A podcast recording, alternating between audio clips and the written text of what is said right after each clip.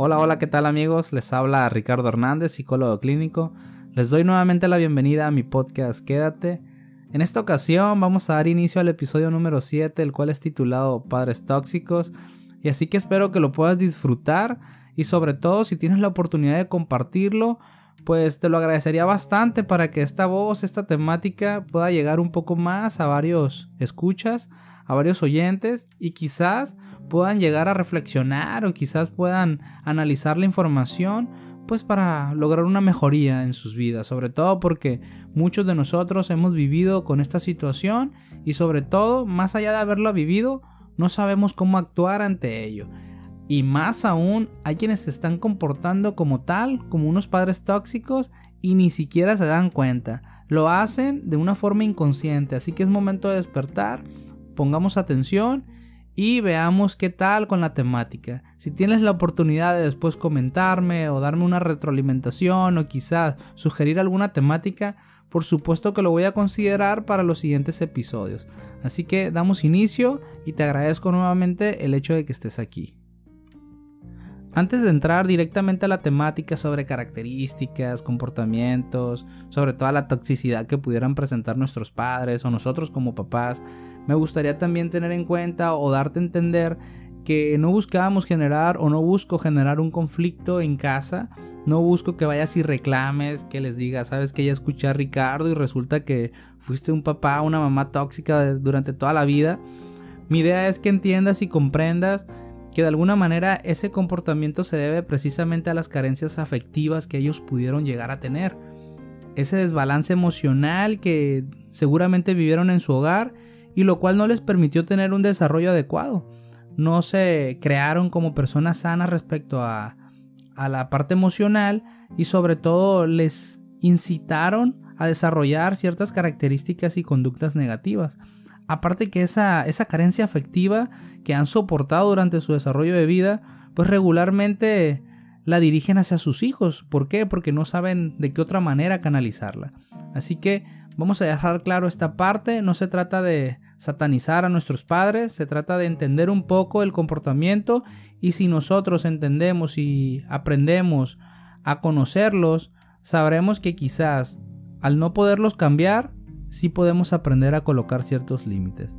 Así que ahora te voy a explicar un poco sobre, sobre cómo puedes identificar si tus padres son como tal unas personas tóxicas. La primera característica que me gustaría mencionar es aquellos padres que son poco afectivos. ¿Por qué? Porque de ahí parte todo. Si nosotros tenemos padres que no saben ni conocen la forma, ni siquiera la buscan de entregarnos cariño, amor, comprensión, escucharnos, pues de alguna manera estamos hablando de que ellos están generando en nosotros una personalidad similar. Es importante entender que muchos de estos padres tratan de hacernos fuertes, o ellos en su mente creen que nosotros vamos a fortalecer a nuestra persona con el hecho de no ser cariñosos. Quizás algunos de ustedes se pueden haber encontrado con estos padres que no se dejan ni siquiera abrazar. Imagínense. es algo de alguna manera ilógico o estúpido que tus hijos no te puedan abrazar por el solo o el simple hecho de creer que así vas a fortalecer su persona y que nadie nos va a lastimar. Así que la primera característica es aquellos papás o aquellos padres que no logran interpretar, no logran demostrar, ni mucho menos proyectar todas sus emociones hacia sus vínculos, como por supuesto sus hijos o su entorno. ¿Por qué hablo de su entorno? Porque si no lo hacen contigo, por supuesto que no lo van a hacer con otras personas. Entonces, desde ahí nosotros podemos identificar si nuestros padres ya están cumpliendo con estas ciertas características. Otra muy, muy marcada es aquellos papás que son intrusivos o muy invasivos, aquellos que no nos permiten hacer absolutamente nada, aquellos que creen o tienen la idea que han escuchado, por ejemplo, en televisión, de que los papás tienen que ser amigos de los hijos. Honestamente eso no, no es algo muy sano, porque sabemos todos que como hijos jamás vas a contarle en su totalidad las cosas que tú haces, piensas o quisieras a tus papás. Y no se trata de que, de que tenga que ser siempre así.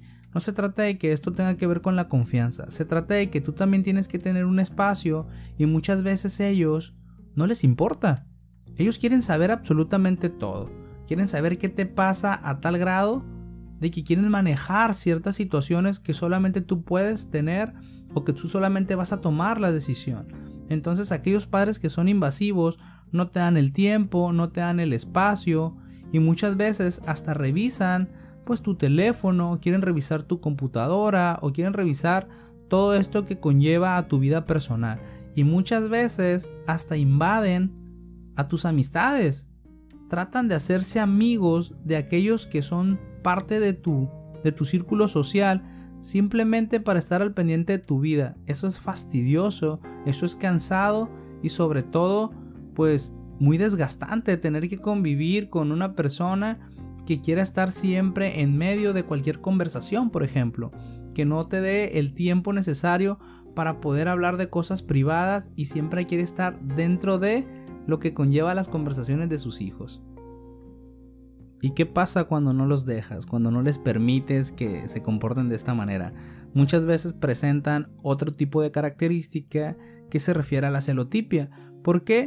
Empiezan a celar el hecho de que tú tengas amistades, el hecho de que tú tengas una vida, independientemente de tu familia, tu trabajo, tu escuela, y muchas veces ellos no lo tienen, empiezan a celar esa parte.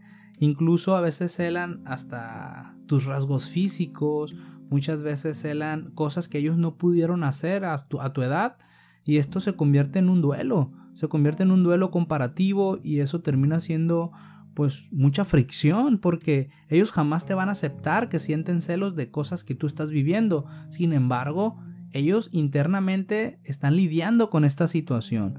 Este tipo de padres muchas veces se vuelven tan planificadores que quieren pues resolver tu vida a pesar de que tú estás viviendo de una manera cómoda.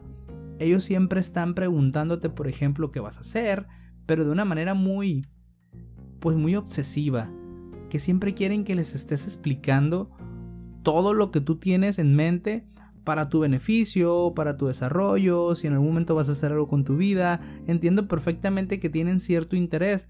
Sin embargo, cuando esta situación se vuelve ya obsesiva, pues obviamente se puede considerar tóxica. ¿Por qué? Porque no es sano que todos los días o a todas horas te estén preguntando qué vas a hacer de ti. También es, es muy claro que aquellos que sufren esas obsesiones posiblemente tengan ciertas adicciones.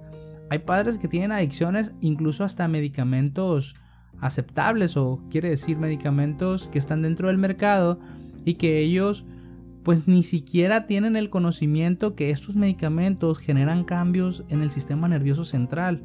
Muchas veces están acostumbrados a automedicarse y todo esto es considerado de alguna forma como una adicción. Es importante identificar que pues saber si alguno de nuestros padres no está pasando por esta situación y que pueda ser el reflejo de una toxicidad muy clara. Es entendible que muchas veces estos padres proyectan sus frustraciones en ti. Muchas veces si ellos no pudieron llevar, por ejemplo, una relación sana, ¿qué es lo que van a hacer? Van a tratar de que tú tengas una relación perfecta o van a tratar de siempre aconsejarte o siempre creer que te tienes que cuidar de un cierto tipo de persona por el simple hecho de que a ellos no les fue del todo bien. Van a querer arreglar tus problemas con base a sus propias experiencias y no significa que no los tengas que escuchar. Por supuesto que es importante saber de alguien que ya pasó por una situación similar. Sin embargo, no siempre tienen las respuestas. Es una de las situaciones más complicadas por parte de los padres aunque no tengan la respuesta, aunque se hayan equivocado muchas veces, ellos creen que independientemente tú les demuestres que no tienen la razón, ellos están convencidos de tenerlas. Entonces estos padres, pues por supuesto, jamás te van a dar ni siquiera el beneficio de la duda y no van a tener la confianza en ti, lo cual es importante que se tiene que desarrollar. Entonces nosotros tenemos que de alguna forma pues saber diferenciar hasta qué punto ellos están siendo unas personas razonables o me están lastimando como, como hijo de ellos, ¿no? Irónicamente, este tipo de padres se convierten en personas autoritarias, critican todo. Es obvio que jamás los vas a tener contento ni siquiera con tu forma de vestir, con tu forma de actuar. Aún hagas todo lo que tengas que hacer dentro de tus responsabilidades, siempre va a faltar algo. O si lo hiciste como tú consideras bien o adecuado, para ellos no va a ser así. Este tipo de padres pueden resultar ser muy negativos o muy exigentes. creen que siempre merecen todo por el simple hecho de ser tus papás. Muchas veces se convierten en personas maltratadores físicos o verbales. Entendemos por supuesto que si alguien te maltrata físicamente, pues es una conducta inadecuada de, la cual tienes que, que hacer algo, tienes que hacer un cambio. Pero ¿qué pasa con el maltrato verbal? Muchas veces los padres creen que estamos o nosotros debemos escuchar cualquier tipo de comentario por el simple ser los hijos. O nosotros a veces como padres creemos que nuestros hijos tienen la capacidad de soportar cualquier crítica, cualquier comentario, cualquier grosería por el simple hecho de ser sus papás. Y eso no tiene nada que ver, por supuesto tiene que existir el respeto. A pesar de ser padres o a pesar de tener esa figura fraternal, pues no tienes el derecho o no tienen el derecho de tener que ofenderte. ¿Y qué pasa? Para ellos eso no importa, porque ellos creen que como son superiores, pues ¿qué va a pasar? Que tú tienes que aguantar cualquier cosa que te diga y muchas veces tratan de solucionarlo al día siguiente, más tarde, con una disculpa. ¿Y qué pasa si tú te mantienes todavía en una actitud de molestia? Pues quizás te vaya peor. ¿Por qué? Porque para ellos es insoportable el hecho de que tú no toleres cierto maltrato. Ojo aquí, estoy hablando precisamente de los padres que están envueltos en esta toxicidad. Porque también van a culparte siempre de sus decisiones malas de aquellos errores que ellos cometan, porque siempre van a buscar un pretexto para que tú seas pues la parte principal de todo lo que no les funciona. Es así que estos papás jamás se van a hacer responsables de sus propios errores. ¿Por qué? Porque muchas veces están acostumbrados a ello. ¿Sabes qué? Si yo estoy envuelto en deudas es por, por comprarte esto. ¿Sabes qué? Si yo tengo este problema de estrés es porque te estuve esperando todo el tiempo. Si yo tengo este enojo con tu papá, con tu mamá, es porque tú ocasionas este problema entre nosotros. Entonces jamás se harán responsables de lo que ellos estén viviendo dentro de su, de su persona, dentro de su círculo, porque sabemos que independientemente vivan juntos, cada uno tiene una vida pues independiente, una vida personal, situaciones, amistades, trabajos, escuela, y es importante saber que esto no tiene que afectar el hecho de que quizás yo no tenga una buena experiencia el día de hoy, por decir, en mi trabajo, tenga que reclamar a los que se encuentran en mi entorno o tenga que rematar con ellos por el haber hecho yo un coraje, por ejemplo, durante la mañana. Ocasionalmente, este tipo de personas reaccionan de una manera exagerada. Todo lo que les sucede termina siendo mucho más importante de lo que tú estás viviendo.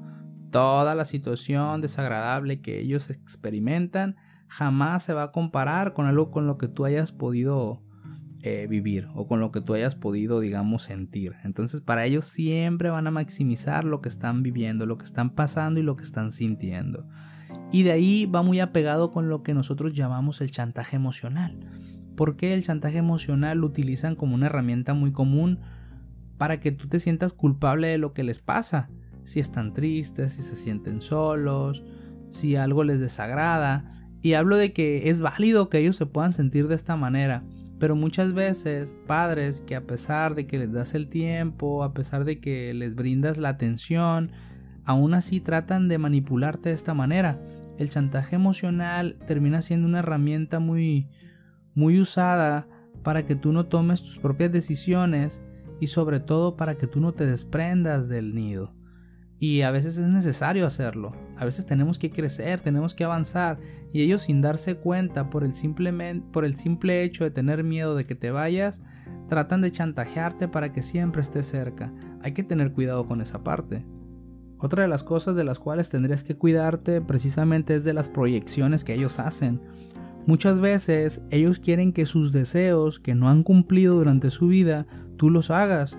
Por ejemplo, te exigen que seas lo mejores en que seas el mejor en algún tema en específico, que no importa cuánto tiempo te vaya a llevar, pero ellos quieren que cumplas un sueño que es de ellos, no tuyo. Entonces eso termina por desgastarte porque te estás enfocando en algo que ellos quisieron, más no en lo que tú quieres realizar. Hay que tener cuidado en esa parte. Y muchas veces también ellos quieren comportarse como complacientes porque te están comprando. Nosotros tenemos que aceptar de alguna manera la ayuda que ellos te brindan, pero llega un punto donde tú tienes que diferenciar si es una ayuda o simplemente una compra, porque a veces por el darte algo es simplemente para obtener un beneficio y no trato no trato de satanizar a los papás. Es que son estrategias que ellos muchas veces utilizan para seguir teniendo el control de ti. Y esto no los hace quizás unas personas intratables, es que son cuestiones que ellos mismos tienen que trabajar. Y el referirme a que ellos mismos tienen que trabajarlo no significa que no podamos sugerir que se atiendan, que no podamos tener una conversación donde les hagamos saber lo que está pasando. Sin embargo, no podemos convencerlos de nada. Ellos al final tendrían que tomar la decisión de, de mejorar. Pero si ustedes tienen muy buena comunicación, pues aprovechar a hacerles ver, obviamente con, con fundamentos y buenos argumentos, lo que está pasando. Porque lo único que pueden lograr es el distanciamiento y yo creo que eso no le favorece a ninguno. Obviamente hay situaciones donde no se puede hacer otra cosa más allá que el distanciamiento, pero pues si lo podemos evitar sería una muy buena opción.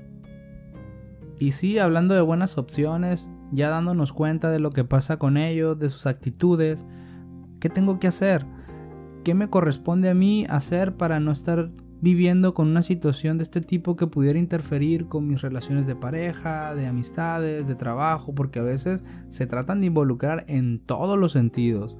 Bien, principalmente te tienes que liberar de tus padres y hablar de ese desprendimiento pues es un concepto más que nada emocional ¿Por qué? Porque quizás no tiene nada que ver con la proximidad física, tú puedes seguirlos viendo, sino que tienes que saber establecer ciertas barreras sentimentales que sean necesarias para que el comportamiento ajeno no termine influyendo en lo que tú estás haciendo y sobre todo en lo que tú estás viviendo. Y esto también implica en saber cuándo reaccionar sobre los ataques que se puedan dar y sobre las responsabilidades que no tienen tus papás sobre tus sentimientos, sobre tus emociones, saber diferenciar hasta qué punto ellos pueden interferir, impactar y modificar, el escucharlos, el entender lo que ellos quieren, comprender cuáles son sus necesidades es importante, pero esto no tiene nada que ver en que yo tengo que actuar bajo lo que ellos necesitan. ¿Por qué? Porque al final ellos tienen una vida propia y yo tengo que actuar bajo lo que yo ocupo, bajo lo que yo tengo que hacer y bajo la responsabilidad que tengo de mí. Así que, ¿cuál sugerencia pudieras tener respecto a este podcast?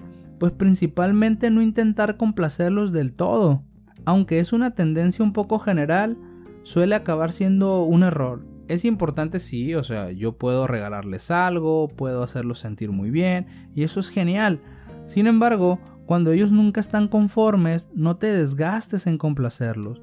Deja que ellos analicen, que piensen en esta situación, que estoy haciendo bien, que estoy haciendo mal, porque quizás no acepten lo que tú les puedas llegar a decir.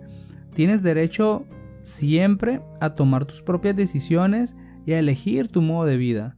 No van a determinar cómo quieres vivir. Es importante, te lo repito, no forzar o no querer forzar en cambiarlos, porque todo aquello que sí puedes controlar es solamente lo que te corresponde a ti, lo que tú puedes realizar.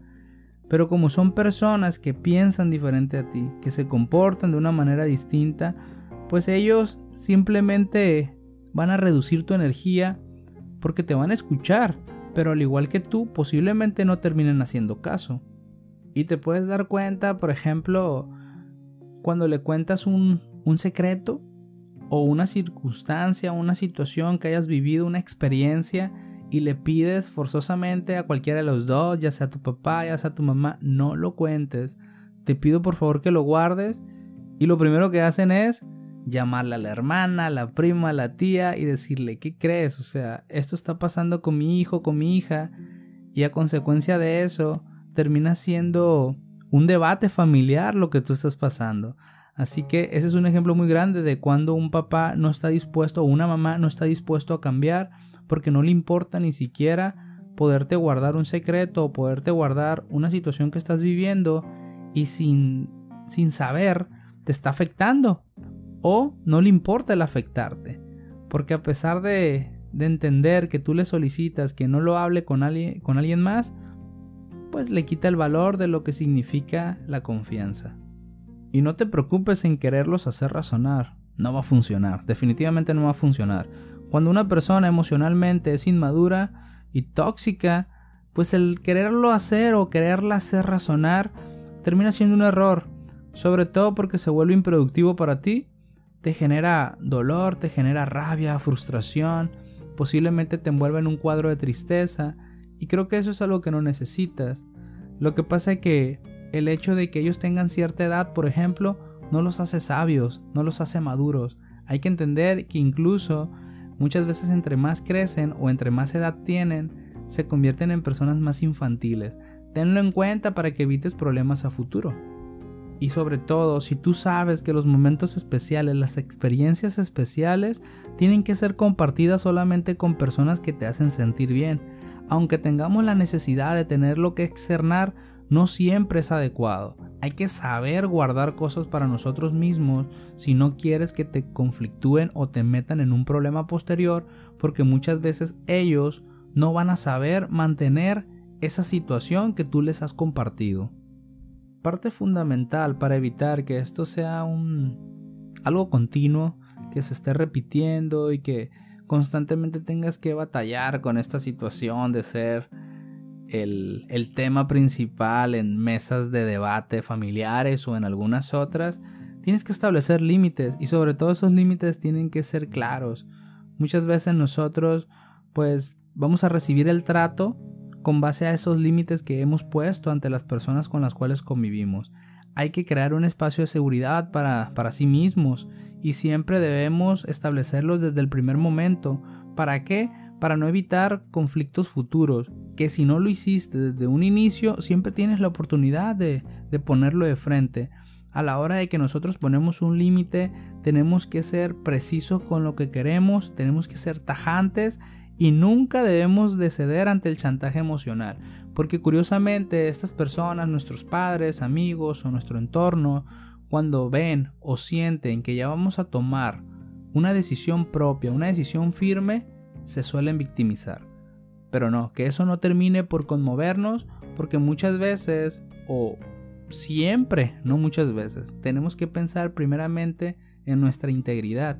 Y ya sobre eso, podemos ir aceptando ciertos cambios solamente si consideramos que son necesarios. No por el hecho de que alguien nos los pida, que porque se siente mal.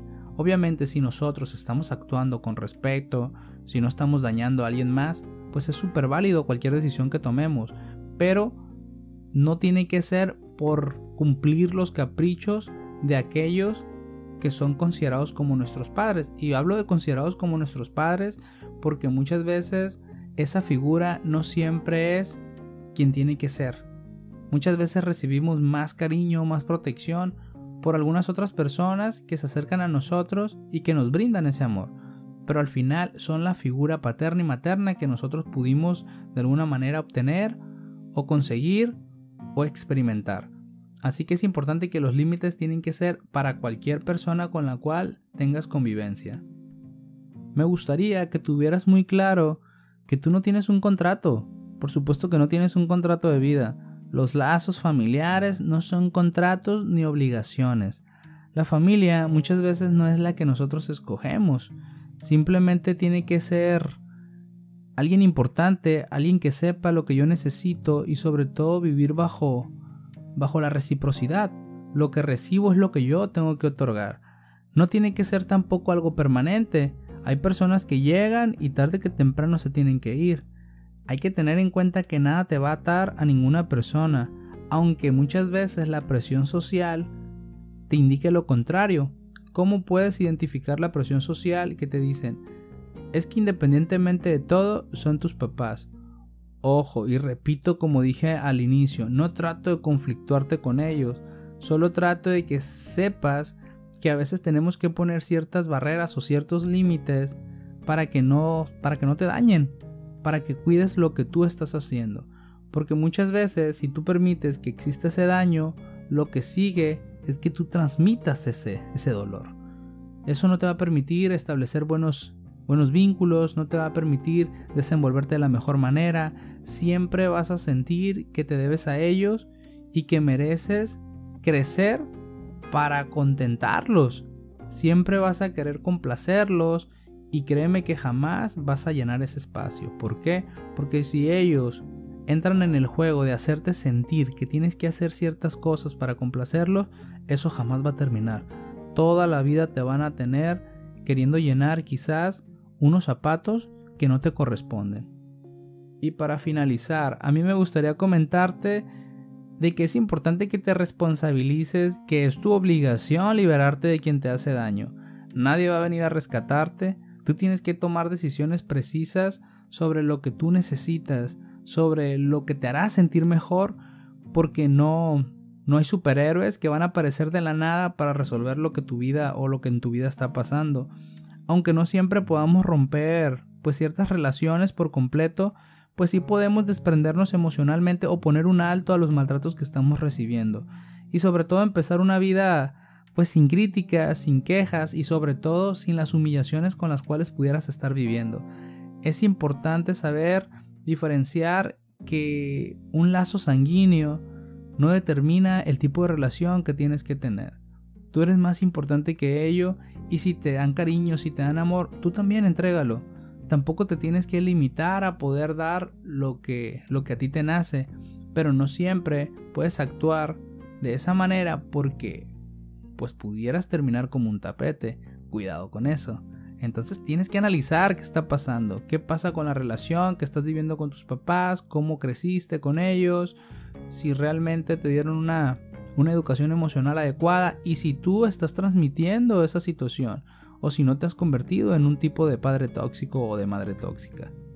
Y si es así, tener en claro que siempre podemos mejorar, podemos trabajar en nosotros mismos, podemos revisar en qué estamos fallando, sobre todo para que no, tenemos, no tengamos que afectar a terceros. Yo deseo con la mejor de las vibras que tu relación con, con tus hijos, con tus padres, pues sea sana que no tengan este tipo de dificultades y sobre todo tener la conciencia de que si llegaran a suceder, es importante tener la apertura para, para crecer juntos. Así que en este momento paso a despedirme. Te agradezco que hayas, que hayas llegado hasta este punto. Espero, pues, una vez más que tengas esa confianza para escribirme, para, para darme tu opinión y para sugerirme lo que tú consideres que, que te pueda ayudar al escuchar por medio de este podcast. Espero que, tengas pues muy buena semana. Espero que estés disfrutando de todos estos días y me despido de ustedes. Ya saben que me pueden contactar. Antes de irme aprovecho para, para hacer el, el, comercial. Me puedes contactar vía Facebook, vía Instagram, en mi página psicólogo Ricardo Hernández. Y si no, pues igual por medio de este podcast me puedes estar escuchando y puedes encontrar respuesta a alguna situación que estés viviendo. Así que me despido, nos vemos en el siguiente episodio y te mando un gran saludo. Hasta pronto.